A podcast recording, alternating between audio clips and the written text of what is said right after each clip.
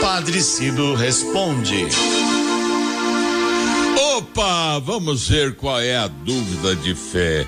Vem lá do bairro do Limão, a Noêmia que faz a pergunta e quem faz a pergunta pode ouvir aqui no programa e depois no Spotify da Rádio 9 de Julho. A Noema quer saber qual é a parte do Evangelho que fala que João foi preso e decapitado. E por que ele foi decapitado? Ô oh, oh, Noêmia, a, a história de São João Batista você deve conhecer. Seus pais eram os sacerdotes Zacarias e Isabel. Este casal não tinha filhos e um anjo anunciou a Zacarias durante uma celebração que ele presidia no templo que ele seria o pai de, uma, de um menino. Zacarias duvidou e ficou mudo até que nascesse o seu filho e lhe deram o nome de João. João era primo de Jesus, porque Isabel era prima de, de Maria. E ele foi anunciado pelos profetas como uma voz que prepararia os caminhos do Senhor.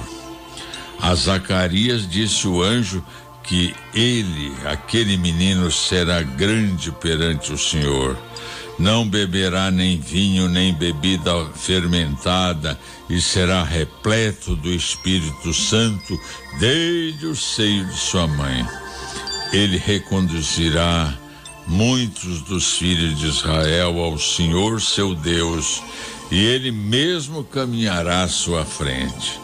São João Batista denunciou com a maior coragem do mundo o pecado do governador da Galileia, Herodes, que escandalosamente tinha raptado Herodíades, sua cunhada, e com ela vivia maritalmente. Ah, Herodes prendeu João.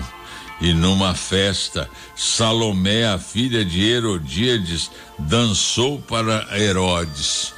Ele ficou encantado com aquela menina e disse: que ela pedisse o que quisesse que ele lhe daria.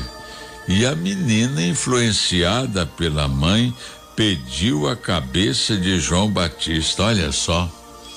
Herodes mandou então um soldado à prisão e cortou e esse soldado cortou a cabeça de João e a cabeça foi entregue à menina numa bandeja. Preso por Herodes Antipas em Maqueronte, na, mar, na margem oriental do Mar Morto, aconteceu que a filha de Herodíades Salomé encantou o rei e recebeu o direito de pedir o que desejasse. E ela disse então: Quero que me des imediatamente num prato a cabeça de João Batista. É bom que você saiba, Noêmia, que tanto a Bíblia fala do nascimento como da morte de João Batista e a igreja celebra esses dois fatos. O nascimento em 24 de junho e a morte em 29 de agosto.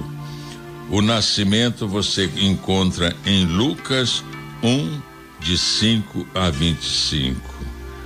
E a morte, como eu disse, é celebrada no dia 20 de 9 de agosto. É isso aí, querida. Fique com Deus. Que Ele abençoe você e sua família.